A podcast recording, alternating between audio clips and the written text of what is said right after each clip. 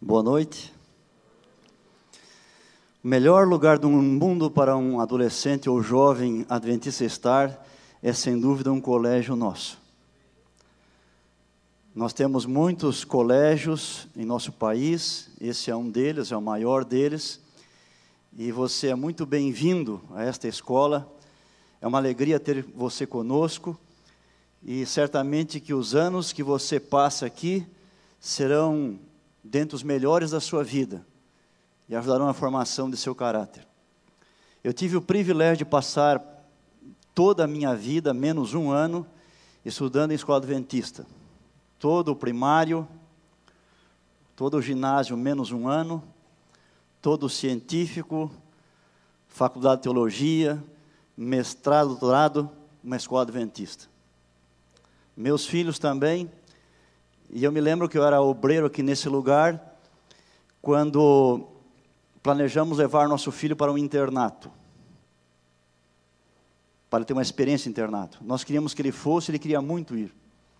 E então, início de 94, eu entrei num ônibus aqui com ele, e depois de 25 horas chegamos ao IACS. E tive que deixá-lo ali. Ele ficou o semestre inteiro no colégio. Eu me lembro que antes de retornar, nos ajoelhamos no quarto, oramos juntos, eu abracei e eu chorei muito para deixá-lo lá. Foi muito difícil deixá-lo no colégio, mas sabia que era bom para ele e foi uma grande bênção na sua vida. Hoje, hoje também ele é um obreiro que serve a Deus na igreja há quase 10 anos. E certamente que muitos de vocês, não importa o curso que você faz aqui no NASCE, você vai servir a Deus na obra ou na igreja, sendo uma grande bênção. Eu escolhi estar nesta ocasião com você um dos temas bastante importantes da Bíblia. O tema é os anjos bons. O cristianismo é uma religião revelada, o adventismo também. Significa que aquilo que nós cremos está revelado por Deus para nós. Acontece que em qualquer assunto, qualquer doutrina, nós não temos toda a revelação. É como se tivéssemos que montar um quebra-cabeças e nós temos muitas peças, mas nós não temos todas as peças. Em qualquer estudo que se faz, qualquer assunto, sempre ficam algumas perguntas para as quais nós não temos a informação precisa. Podemos então imaginar. Todavia, a Bíblia diz para nós que tudo que nós precisamos para ser salvos está revelado. Nós não temos tudo para matar a nossa curiosidade, mas temos tudo que precisamos para encontrar o caminho da salvação, seguimos por ele e estarmos um dia eternamente salvos no reino de Deus e continuarmos sempre a aprender mais e mais das profundezas do nosso Deus. Quem são os anjos? O que os anjos fazem? Qual a importância deles para a nossa vida? É interessante que na Bíblia há dezenas e dezenas de textos sobre os anjos. Jesus falou sobre eles. Os profetas e apóstolos também. Os escritores escreveram a respeito deles. Esse assunto deve ser, portanto, bastante interessante e importante para a nossa vida no presente. Como há muitos textos, nós não temos condição de, em um culto apenas, examinarmos e lermos cada um deles. Assim, algumas informações eu vou apenas mencionando aqui, e outras abriremos a Bíblia e leremos em alguns momentos especiais. Vamos primeiro identificar os anjos de Deus. Eles são criaturas, foram feitas por nosso Deus também, e eles existiram antes da espécie humana. O livro de Jó, na linguagem figurada, nos diz que quando Deus estava realizando aqui a criação do nosso mundo, os anjos já existiam e louvavam a Deus enquanto isto acontecia. Os anjos são uma ordem de seres diferentes e superiores de nós seres humanos. Aqui em nosso planeta nós temos muitos seres vivos. Classificamos em plantas, em animais, em homens, são ordens diferentes. No universo que Deus criou, quantos seres outros existem, quem sabe, sobre os quais nós nada sabemos, mas os anjos eles são superiores aos seres humanos. Os anjos não foram criados em família como nós. Aqui, entre os homens, Deus criou um macho e uma fêmea, um homem e uma mulher. Deu-lhes capacidade de procriar, mandou que fizessem isso. E a partir do casal foram povoando o nosso planeta. E apesar dos bilhões de mortes que já existiram, nós temos hoje mais de 7 bilhões de pessoas vivendo aqui na Terra. Os anjos não foram criados assim. Eles não se multiplicam, eles não têm sexo. Eles foram criados em uma única vez por Deus, e aí eles têm existido até o presente. A Bíblia nos diz que há milhões e milhões de anjos que servem a Deus. Vamos examinar o nosso primeiro texto então, no livro do Apocalipse, no capítulo 5.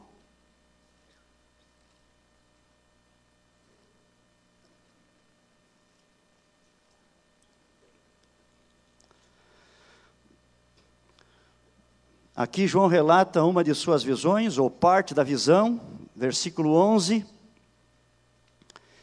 Vi e ouvi uma voz de muitos anjos ao redor do trono, dos seres viventes e dos anciãos, cujo número era de milhões de milhões e milhares de milhares. Portanto, um número significativo de anjos que foram criados por Deus. Os anjos são divididos em vários grupos. Eles recebem alguns nomes na Bíblia, mas nós não temos toda a informação para detalhar muito a diferença entre um anjo e outro. Por exemplo, nós temos os anjos querubins. Se você depois tiver tempo lá no seu quarto, na sua casa, você pode ler com mais detalhes Ezequiel capítulo 1 e Ezequiel capítulo 2, que falam um pouquinho da aparência desses anjos, os querubins. Nós temos também os anjos serafins. A palavra serafim aparece apenas em um lugar de toda a Bíblia, Isaías capítulo 6. Os serafins, pela informação revelada que temos, são os anjos mais importantes de Deus. São os guardas que estão constantemente ao lado de Deus, ao lado de seu trono. Satanás é dito que foi um querubim e que também foi um serafim. E a Sarah White diz que entre os anjos que se voltaram contra Deus havia muitos serafins. Existem também anjos comandantes e anjos comandados. Quando nós lemos no final do livro O Desejado das Nações, a respeito do que Jesus fez por nós na cruz, dando a sua vida por nós, ao ela detalhar o sofrimento de Jesus, ela menciona que ali, além dos seres humanos que estavam presenciando a cena, havia uma multidão de anjos maus, impressionando, impelindo os homens a maltratarem Jesus, e havia uma multidão de anjos bons. Ela diz que os anjos bons estavam chocados com aquela cena e queriam ir e salvar Jesus da situação. Todavia, os anjos comandantes não permitiram que eles fizessem isso. Portanto, nós temos anjos comandantes e anjos comandados. Em alguns lugares da Bíblia, quando fala de seres espirituais, tanto para anjos bons como para anjos maus, se fala em principados, em potestades, enfim, são seres de uma certa hierarquia que há no céu e também entre os anjos maus, uns maiores do que outros. Há uma hierarquia. A hierarquia não é uma coisa ruim como nós às vezes nós pensamos. Em nosso mundo onde há pecado, Muitas vezes a hierarquia é usada de modo errado. Mas quando o universo era perfeito, já havia hierarquia. E quando o universo tornar-se perfeito, um dia de novo também vai haver hierarquia. E assim há entre os anjos de Deus. A Bíblia menciona um anjo pelo nome, é o anjo Gabriel. O anjo Gabriel é o mais poderoso anjo de Deus. E ele ocupa a função que um dia foi de Lúcifer, quando Deus tem uma missão muito importante neste mundo, Ele envia Gabriel para realizá-la. Assim, lá em Daniel capítulo 8, quando esse profeta teve algumas visões e não entendeu, e orou pedindo instrução e maior compreensão do assunto, Deus mandou um anjo para explicar, e esse anjo foi Gabriel. Depois de quase 500 anos de silêncio profético, ao Deus dar de novo o dom de profecia para seu povo, ele daria para João Batista. Mas antes, ele enviou um anjo para notificar ao pastor, ao sacerdote, pai do garoto que ia nascer, profeta Zacarias, sacerdote Zacarias, dizendo que ele teria um filho, o João Batista. E o anjo que veio avisar foi justamente também o anjo Gabriel. E um pouco depois, lá num lugar muito humilde do povo de Deus, havia uma menina numa casa, uma mocinha chamada Maria, e um dia ela percebeu que não estava sozinha. Quando olhou, havia um anjo ali. O anjo Gabriel, de novo, foi ele que disse: Tu és bem-aventurada, você foi eleita por Deus, você vai ser a mãe do seu filho. Que grande privilégio foi esse daquela garota, de ser a mãe do filho de Deus. Os anjos não devem ser adorados nem invocados. Aqui em nosso país, há pouco mais de 15 anos, houve uma febre, uma coqueluche sobre anjos. Programas de TV, programas de rádio, revistas, artigos, livros sem conta sobre os anjos. E todo mundo queria aprender sobre anjos e queriam fazer orações para os anjos, invocar anjos, adorar anjos. A Bíblia não diz nada a esse respeito. Não devemos orar para anjos, nem devemos invocá-los também. Nós temos na Bíblia o exemplo de um apóstolo, já bastante idoso, um servo de Deus, que em, pelo menos em dois momentos de deslumbramento, ele não sabendo bem o que fazer, ele quis ajoelhar o anjo que estava ali. Quando João teve as visões lá em Patmos, havia um anjo que acompanhava e explicava certas cenas. E num desses momentos, que está registrado em Apocalipse 19, ele pôde ver o final do plano da salvação. Quando Cristo foi vitorioso, e ele percebe as cenas de todo o céu adorando o Filho de Deus. Os seres do céu, os anjos, os habitantes dos mundos, os salvos. E depois de, dessa cena tão maravilhosa, ele não se conteve e ele quis adorar o anjo que explicava a cena. O anjo disse: Não faça isso, não faça isso. Porque eu também sou uma criatura, eu também sou um conservo, eu sou um servo junto com você. Você tem que adorar a Deus. E algum tempo depois foi-lhe mostrada uma das cenas finais do Apocalipse. Ele pôde ver o novo céu e a nova terra. E ele detalha no capítulo 21 do Apocalipse, no início do 22, como é isso que Deus lhe mostrou. Então, encantado ficou que de novo quis se ajoelhar. Novamente eu disse: não faça isso. Você deve adorar realmente a Deus. Os anjos, embora criaturas celestiais e santas, não devem ser adorados. E a Bíblia não ensina orarmos a eles também. A Bíblia traz revelação sobre a relação entre Jesus Cristo e os anjos. Em primeiro, primeira carta de Pedro, capítulo 3, verso 22, nos é dito que os anjos todos, eles são submissos ao Filho de Deus. Eu estava na semana passada, no sábado passado à tarde, numa igreja de São Paulo, a convite de uma associação, eh, falando para alguns anciãos, e eu falei sobre a natureza humana divina de Jesus. E depois da reunião, um moço me perguntou, dizendo, mas pastor, lá no livro História da Redenção, tem alguma coisa sobre Jesus que o Pai foi apresentá-lo e os anjos começaram a estranhar um pouquinho? E como é que Jesus era eterno se ele apareceu de repente? Eu disse, moço, nesse mesmo livro aí está dito que Jesus sempre existiu. Acontece que nesse capítulo do livro História da Redenção, que é o primeiro capítulo, na primeira página, para quem está lendo assim, prestando atenção, dá a entender que Jesus não estava presente ali onde os anjos viviam. Parece que ele de repente chegou e foi apresentado pelo Pai. Essa é a minha impressão, pelo menos. Jesus Cristo sempre existiu. Nunca houve um tempo em que houvesse Deus o Pai e não houvesse Deus o Filho. Mas a minha sugestão de compreensão desse assunto aí é que os anjos de Deus talvez não conhecessem a Jesus.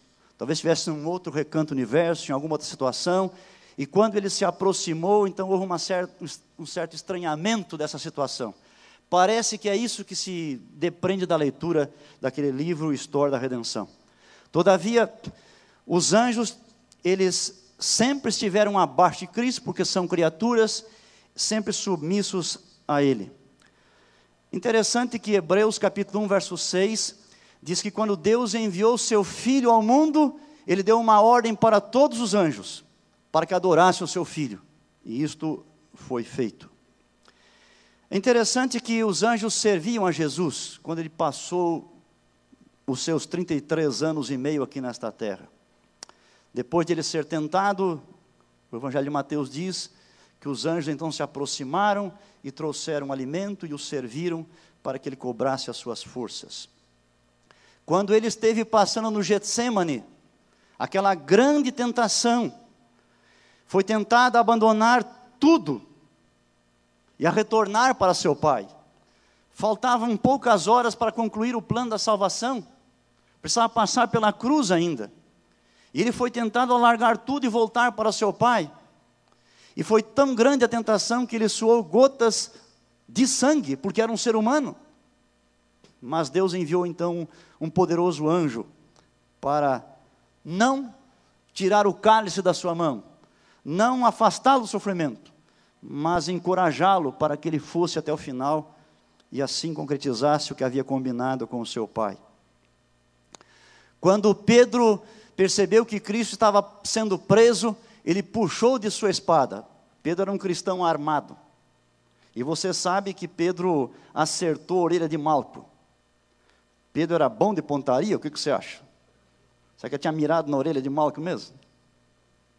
Bem, acho que o homem desviou, né? Pedro queria acertar um outro local de Malco. Mas quando Pedro quis usar da espada, da força, Jesus disse: Pedro, guarda essa espada, não preciso dela. Se eu quisesse, nesse mesmo momento, viriam legiões e legiões de anjos para me ajudarem e me salvarem. Legião é uma palavra muito usada, então. O Império Romano dominava o mundo, estava dividido em pelotões, que eles chamavam de legiões, e cada legião tinha de 3 a 6 mil soldados.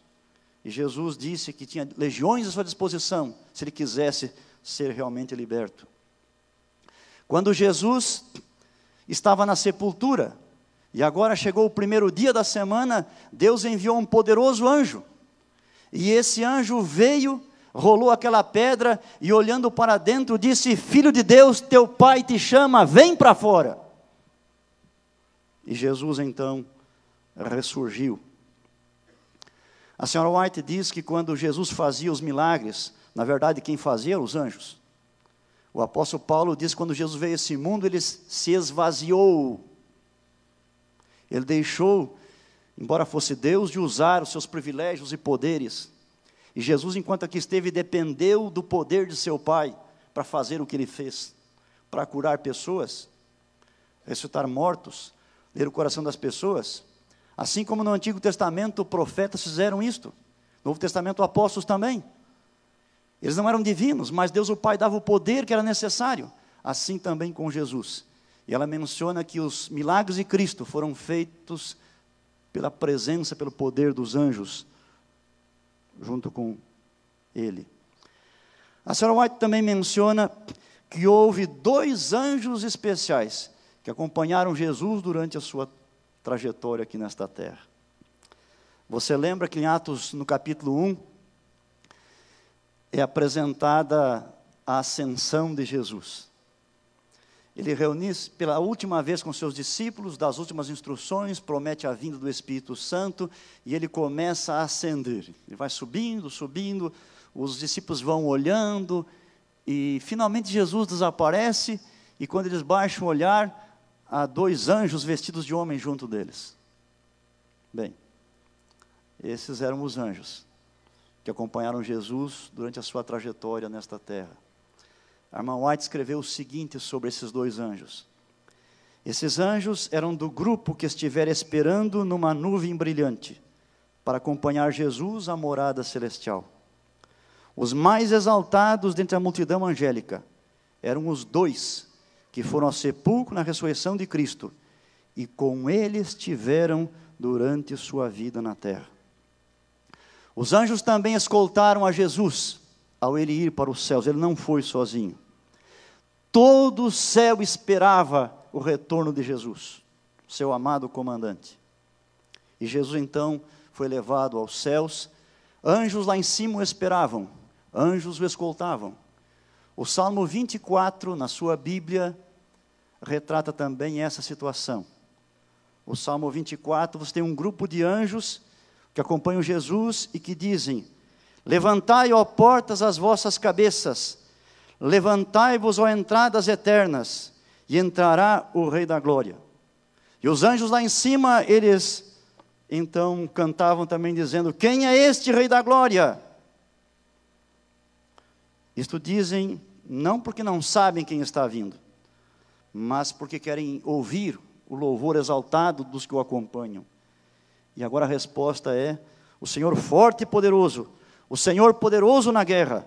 Levantai, ó portas, as vossas cabeças, levantai-vos, ó entradas eternas, e entrará o Rei da Glória. E assim continua esta melodia em homenagem a Jesus Cristo. O próprio Jesus, ele apareceu algumas vezes na história humana na forma de um anjo. A Moisés na sarça ardente, diz o relato, que ali estava o anjo do Senhor. Quando Jacó estava voltando para a casa de seu pai, depois de uma ausência de 20 anos, ele lutou à noite com alguém. Era um anjo de Deus. Nós temos na Bíblia a expressão o anjo do Senhor. Em nossas Bíblias, geralmente, esse A de anjo está em maiúsculo. O anjo do Senhor, quando aparece assim, é o próprio Senhor Jesus Cristo. Ele apareceu a Abraão, junto com dois anjos, e foi hospedado por Abraão. Ele participou do que aconteceu no êxodo do povo de Israel. E acompanhou Israel durante a sua peregrinação no deserto também. Aparece na Bíblia o nome de um outro anjo, Miguel. Na verdade, Miguel não é um anjo qualquer. Miguel é outro nome para Jesus. A palavra Miguel significa quem é como Deus. E nas poucas vezes que aparece na Bíblia, aparece quando Jesus está frente a frente com o seu inimigo. Ele é Miguel, aquele que é como Deus. Miguel é o próprio Cristo. E Miguel é o único na Bíblia que é chamado de arcanjo. Eu não estou dizendo que ele é o único arcanjo. A divergência entre cristãos, vários cristãos imaginam que hajam alguns arcanjos, livros eh, apócrifos, pseudepígrafos, portanto não inspirados, mas de época muito tardia, mencionam arcanjos. A Sarah White, pelo menos em um texto também, ela fala de arcanjos. Mas o único arcanjo que é mencionado por nome na Bíblia é Miguel. Arcanjo é uma palavra que destaca bastante este ser. Nós temos na Bíblia também o papel dos anjos nos eventos finais. Quando Cristo falou sobre a sua segunda vinda, a pergunta dos discípulos foi a mesma pergunta que nós faríamos se estivéssemos lá: Quando, Senhor? Quando será? E foi dito assim: daquele de hora ninguém sabe, nem o filho, enquanto aqui estava ele não sabia, e nem os anjos. Os anjos não sabem quando será a volta de Jesus. Jesus disse também em Mateus 25, 31, que quando ele voltar segunda vez, todos os anjos de Deus irão acompanhá-lo. A tarefa deles será separar neste mundo os bons dos maus. Reunirão os escolhidos, levando-os até a nuvem onde se encontra Jesus. Receberão também os santos na ressurreição. E na eternidade, os anjos ensinarão aos santos como Deus agiu na vida individual. Isso vai ser maravilhoso. A senhora White diz que quando Cristo vier, ele vai olhar para essa terra e vai dizer: Despertai, despertai, despertai. E todos que morrerem em Cristo vão ressurgir. E quando as pessoas saírem de seus túmulos, o primeiro que vão ver, cada uma vai ser o seu anjo da guarda.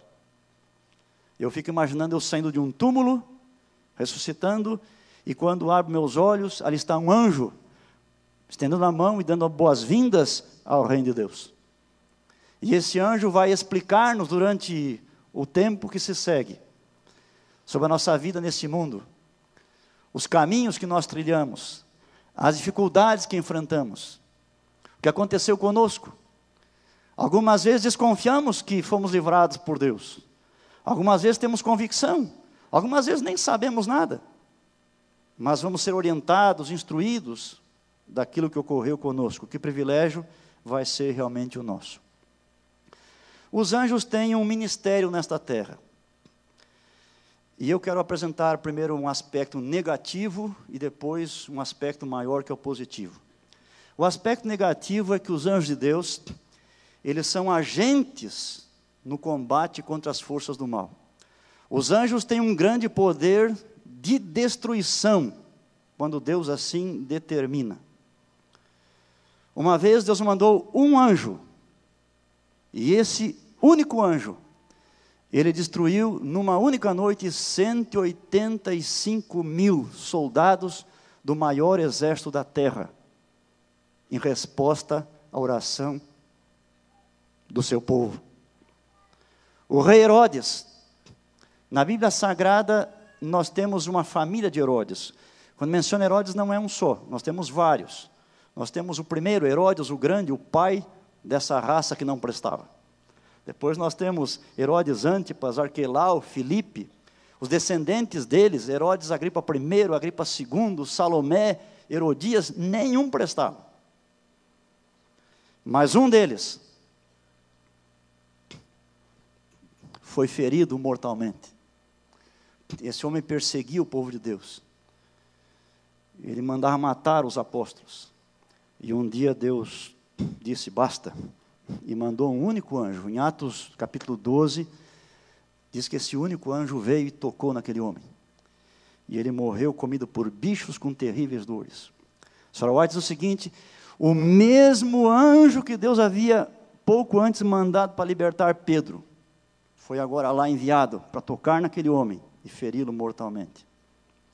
E o Apocalipse diz que no final da história humana, são os anjos de Deus que enviarão as sete pragas contra os ímpios que rejeitaram o amor salvador de Deus. Esse é o aspecto negativo que eles têm realizado e o farão quando necessário. Mas vamos aos aspectos positivos. Os anjos, eles atuam em favor dos homens, ministram aos homens. E eles estão atuando em favor de todos os homens. E eu quero ler para você aqui uma citação da senhora White a esse respeito. Ela, falando do amor de Deus e de como ele envia os seus anjos para trabalhar com todos, ela diz assim: Mas o amor de Cristo não se restringe a nenhuma classe. Ele se identifica com todo filho da raça humana. Para fazermos parte da família celestial, tornou-se membro da família humana. É o filho do homem e assim um irmão de todo filho e filha de Adão. Seus seguidores não se devem sentir separados do mundo que perece ao seu redor. São uma parte da grande teia da humanidade. E o céu os considera irmãos dos pecadores, da mesma maneira que dos santos.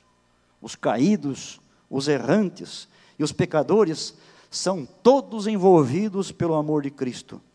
E toda boa ação praticada para erguer uma alma caída, todo ato de misericórdia é aceito como feito a Ele próprio. E agora ela fala sobre os anjos na sequência e diz: Os anjos celestiais são enviados para servir os que hão de herdar a salvação. Não sabemos agora quem são eles. Ainda não é manifesto quem vencerá e participará da herança dos santos na luz. Mas anjos do céu Estão atravessando a terra de alto a baixo, de lado a lado, buscando confortar os tristes, proteger os que estão em perigo, conquistar o coração dos homens para Cristo. Ninguém é negligenciado ou deixado à margem. Deus não faz acepção de pessoas e tem igual cuidado pelas almas que criou. Portanto, os anjos, de algum modo, eles estão atuando em favor de toda a humanidade. Os anjos amam os seres humanos. A senhora White retrata que quando os homens pecaram, alguns anjos se apresentaram a Deus e se ofereceram para morrer em lugar dos homens. Tão grande o amor para com a raça humana. Mas foi dito a eles que não era suficiente. Quem devia morrer era alguém. A lei de Deus refletia o caráter desse alguém. Esse alguém tinha que ser divino. E por isso somente Deus tem que fazer o sacrifício. E ele fez na pessoa de seu filho. Os anjos também atuam em favor dos que receberão a salvação. No livro de Hebreus, no capítulo 1, ao tratar do, de Jesus Cristo, há uma comparação com os anjos. E eu leio aqui em Hebreus 1, verso 13 e também 14. Hebreus 1, 13 e 14. Ora, qual dos anjos jamais disse: Assenta-te à minha direita, até que eu ponha os teus inimigos por estrado dos teus pés? E sobre os anjos diz: Não são todos eles espíritos ministradores enviados para serviço a favor dos que hão de herdar a salvação? Portanto, os anjos têm uma missão nesse mundo. Trabalham especialmente por aqueles que vão herdar o reino de Deus. E cada um de nós que é convertido tem assistência dos anjos celestiais. Aqueles que amam a Deus têm um anjo da guarda. Esse anjo da guarda trabalha constantemente conosco e constantemente ele vai até os céus também e contempla a face de Deus. Os anjos estão continuamente subindo e descendo, levando as orações e trazendo bênçãos, esperança, ânimo, auxílio, vida a nós em nossas lutas. No Salmo 34, verso 7, nos diz que o anjo se acampa ao nosso redor e nos livra. Bem, essa é uma promessa, mas não é uma promessa de proteção física, porque se fosse, falhou milhões de vezes. Essa é uma promessa de proteção espiritual. Deus está dizendo assim: se você confiar em mim, eu vou contigo até o fim. Você pode até perder a sua vida, mas vai perder comigo e vai um dia ressuscitar. Esse anjo, que é o anjo da guarda, recebe ordem de Deus para nos guardar nos seus caminhos, diz o Salmo 91, verso 11, para continuemos nesses caminhos. E na Bíblia, nós temos muitos exemplos de seres humanos foram libertados fisicamente pelos anjos de Deus, quando convém a Deus. Nós sempre, nós, aliás, nem sempre entendemos a vontade de Deus. Deus não prometeu que vai livrar, poupar de doença, de acidente e da morte os que são fiéis. Isso não existe. E quando ensinamos as criancinhas lá em casa, ou lá na igreja ou na escola, cuidado para não dizer assim: quem é fiel nunca vai porque não é assim que funciona. Você tem na Bíblia pessoas fiéis que Deus permitiu serem mortas, e outras pessoas que Deus quis poupar. Entre os discípulos mesmo. O mesmo Herodes mandou matar Tiago e Tiago foi morto. Dias depois mandou matar Pedro e Deus escolheu salvar Pedro. Deus tem suas razões. Agora, pessoas que foram libertas por anjos, Ló, Ló estava se demorando em Sodoma, seria destruído pelo fogo. Os anjos tomaram ele pela mão, a esposa, as duas filhas estavam em casa e arrastaram para fora. Eliseu e seu servo. Quando amanheceu um dia, eles perceberam que o monte onde tinham a sua casinha estava rodeado por exércitos inimigos que vinham à sua caça. Milhares de soldados com seus carros e cavalos e armas de guerra. O moço de Eliseu ficou impressionado, amedrontado, e o Eliseu estava tranquilo. E o moço não sabia por quê. E Eliseu disse: Senhor, mostra para ele que o Senhor já mostrou para mim.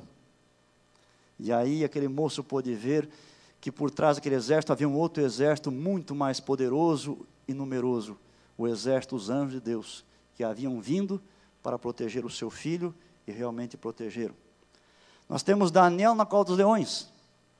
Daniel disse para o rei, quando o rei perguntou: Ainda vives? Ele disse: Sim. Deus mandou o seu anjo e fechou a boca dos leões. Os três amigos de Daniel, na fornalha ardente, foram fiéis a Deus. Fizeram o que podiam fazer naquela situação, não se curvaram e confiaram que Deus faria o melhor. Não reclamaram nenhuma promessa de Deus, de que Deus ia salvá-los. Disseram para o rei: Nosso Deus pode salvar. Se Ele vai salvar ou não, nós não sabemos. Mas nós não vamos adorar essa imagem. Foram lançados na fornalha. Mas de repente o próprio rei olhou e viu não três, mas quatro. E reconheceu que o quarto era especial. Ele disse: semelhante ao filho dos deuses. Os discípulos foram levados da prisão algumas vezes pelos anjos. E o próprio Pedro, como nós mencionamos, isso se encontra em Atos 5, em Atos 12 também. Algumas vezes os anjos trouxeram alimento e água para os filhos de Deus que estavam necessitados disso. Quando Elias fugia da de Isabel, trouxeram para ele, os corvos trouxeram alimento, e ali havia água junto ao ribeiro. Os anjos estavam atuando nessa situação. Para Agar e Ismael, quando foram banidos da casa de Abraão, igualmente, e para Jesus, após ser tentado no deserto. Muitas vezes, Deus usa anjos para trazer revelações, mensagens para o seu povo. Eles anunciaram o nascimento de Jesus, como já mencionamos. O anunci o, anunciaram o nascimento de Sansão, que livraria Israel dos filisteus. O nascimento de João Batista. Avisaram José para casar com Maria, para fugir para o Egito, mais tarde para voltar do Egito. Avisaram os pastores: vão até o local certo, nasceu o Filho de Deus, podem adorá-lo. Os anjos atuam em favor da obra de Deus. Eu quero ler aqui agora um, um pequeno parágrafo da senhora White, mostrando como os anjos estão cuidando da sua obra nesta terra. Vejam, ela diz assim: parte do ministério dos anjos celestes consiste em visitar nosso mundo e supervisionar a obra do Senhor, que está nas mãos de seus mordomos. Em todo tempo de necessidade, ministram eles aos que, como cooperadores de Deus, esforçam-se por levar para a frente sua obra na terra. Os anjos celestes regozijam-se sempre que qualquer parte da causa de Deus prospera. Há muitos setores na igreja. A igreja tem crescido muito em muitas frentes de trabalho. Os anjos se alegram quando estamos prosperando e levando avante o plano da salvação. Os anjos também estão dispostos, mais que ansiosos, por nos ajudarem a cumprir com a nossa missão aqui nessa terra, levando salvação aos outros. Quando os apóstolos foram presos pelos líderes judeus, Deus enviou um anjo libertou. E disse assim: volte para o mesmo lugar onde foram presos. Continuem a pregar. Um anjo disse para Cornélio: Você não conhece todo o evangelho. Manda chamar Pedro. Ele vai contar para você o que você não sabe.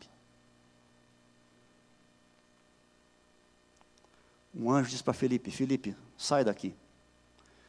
O evangelismo está muito bom, tem muita gente se convertendo, muitos milagres, muitas curas, mas tem um trabalho especial para você. Vá para aquele lugar.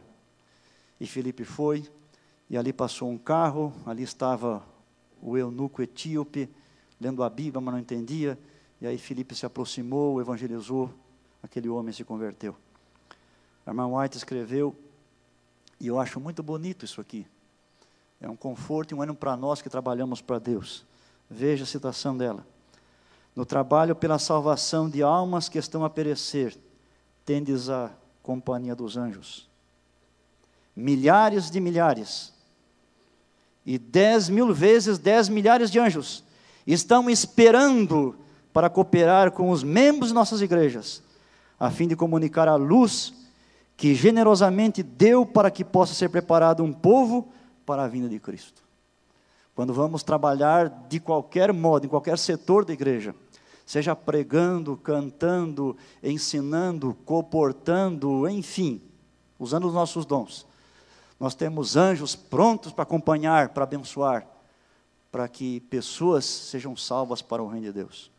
E eu concluo então esse nosso estudo, essa recordação da revelação de Deus sobre os anjos, dizendo que devemos reconhecer e apreciar o trabalho deles em nosso favor e agradecer a Deus por eles. Vamos também confiar na companhia e na ajuda que eles querem prestar a nós.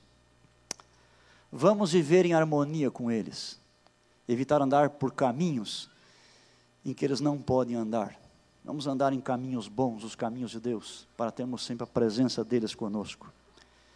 E finalmente vamos usar também nossos dons, nossa influência e nossas oportunidades para aproximar outros de Deus, sabendo que sempre que fizermos isso, teremos a assistência dos anjos conosco, cooperando com os nossos esforços. Amém.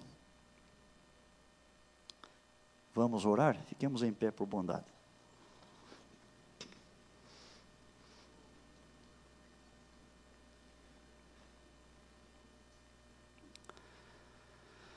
Nosso Pai amado, nós estamos nas primeiras horas do Teu santo dia e te louvamos pelo privilégio do culto, porque em liberdade podemos reunir nesse santo e bom lugar, cantar hinos em Teu louvor, orar a Ti e também examinar a Tua preciosa palavra. Acabamos de estudar e de estudar sobre os anjos. Muito obrigado, Senhor, porque o Senhor envia esses seres para operarem conosco e a nosso favor, para que um dia estejamos para sempre ao teu lado. Continua a orientar a nossa vida, que amemos a Cristo acima de todas as coisas e cada vez mais. Colocamos-nos em tuas mãos, pedimos mais uma vez o perdão para os pecados, limpeza de coração e habitação do Espírito em nós. Que um dia sejamos para sempre ao teu lado e ao lado, ao lado também do nosso anjo da guarda. Nos despede agora com a tua paz e concede-nos um bom descanso, um sábado feliz e abençoado, em nome de Jesus. Amém.